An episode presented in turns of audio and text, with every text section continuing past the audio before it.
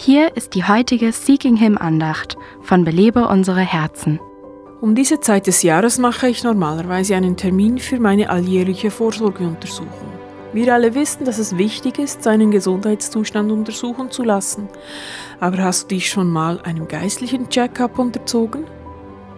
Zu Beginn eines neuen Jahres finde ich es hilfreich, innezuhalten und Bilanz zu ziehen. Ich frage mich, wo stehe ich in meinem Leben mit Gott? Manchmal frage ich sogar diejenigen, die mich am besten kennen. Siehst du Bereiche in meinem Leben, für die ich blind bin, in denen ich mich weiterentwickeln und wachsen muss?